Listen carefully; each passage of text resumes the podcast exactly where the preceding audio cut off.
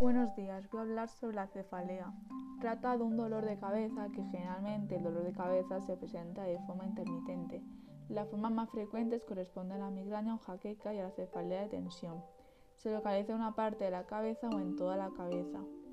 A continuación voy a hablar sobre las causas. Estas son las causas más comunes. La herencia, una gran mayoría de pacientes migrañosos tienen padres o hermanos con migraña, pero se ha identificado el gen que la transmite situado en el cromosoma 9. La edad. Existen migrañas en la infancia en niños y niñas, aunque es menos frecuente, pero a partir de la pubertad y debido a los cambios hormonales se dispara la incidencia de migraña en las mujeres. El estrés es independiente del tipo de estrés y de los factores que lo desencadenan. Alimentos, chocolate, cacao, vainilla, plátano. El alcohol, por ejemplo, los vinos tintos que contienen taninos, suelen tener migraña con mayor frecuencia. Los cambios hormonales la incidencia de la migraña se dispara en las mujeres tras la aparición de menarquía. La migraña suele empeorar con la evolución y la menstruación, así como con la toma de anticonceptivos orales. El embarazo suele mejorar transitoriamente la migraña y muchas mujeres mejoran extraordinariamente cuando desaparece la menstruación. La falta o exceso de sueño. Hay dos grandes factores de cefalea, factores no modificables y factores modificables.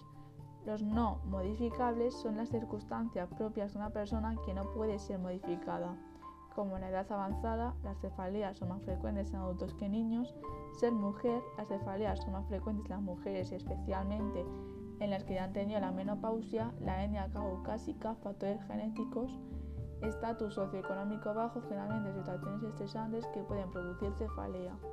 El bajo nivel educativo, en no haber ejercitado la mente durante la etapa escolar, puede dificultar la resolución de diferentes aspectos, lo que atenúa un sobreesfuerzo que se puede manifestar en forma de cefalea. Los factores modificables son aquellos aspectos que se pueden alterar, como la ansiedad, depresión o estrés. Puede tratar de reducir la ansiedad o el estrés mediante la actividad física o las técnicas de relajación. Los trastornos del ritmo del sueño, como la apnea o la roncopatía, surgen a causa de un mal hábito de sueño, por lo que se recomienda dormir las horas necesarias. Abuso de fármacos. Según la Sociedad Internacional de Cefalea, se considera abusivo tomar más de 10 dosis al mes a lo largo de 3 meses en el caso de medicamentos contra el dolor o más de 15 dosis al mes a lo largo de 3 meses en el caso de analgésicos simples. Abuso de cafeína. En ocasiones el café puede ayudar a evitar una migraña o ayudar a la absorción de los analgésicos. Por otro lado, el café puede ser perjudicial si se toma en exceso, ya que puede crear una dependencia o interferir en las horas de sueño. La obesidad y la elevada frecuencia de crisis. Si las crisis de cefalea van en aumento y no se toman las medidas adecuadas, estas continuarán ocurriendo incluso más a menudo, por tanto, al tratar los síntomas que las provocan, estas deberán dejar de darse al menos con tanta frecuencia. También voy a hablar sobre los síntomas.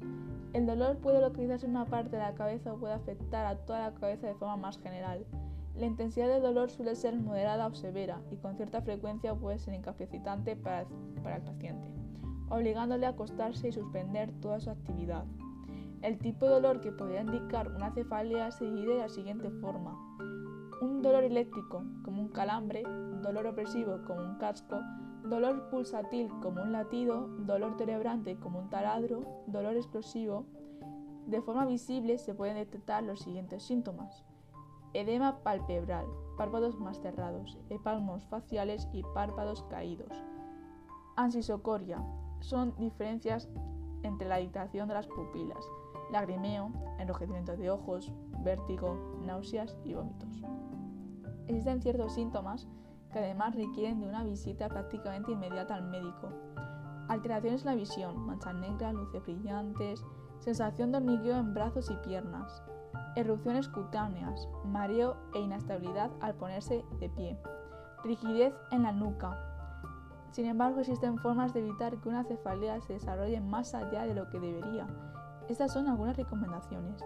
Tratar de llevar una vida ordenada, realizar ejercicio físico de manera habitual, Tener unos hábitos de alimentación saludables, tomando más frutas y verduras y evitando las grasas, evitar el alcohol y el tabaco y evitar abusos de, medicación o cafeína.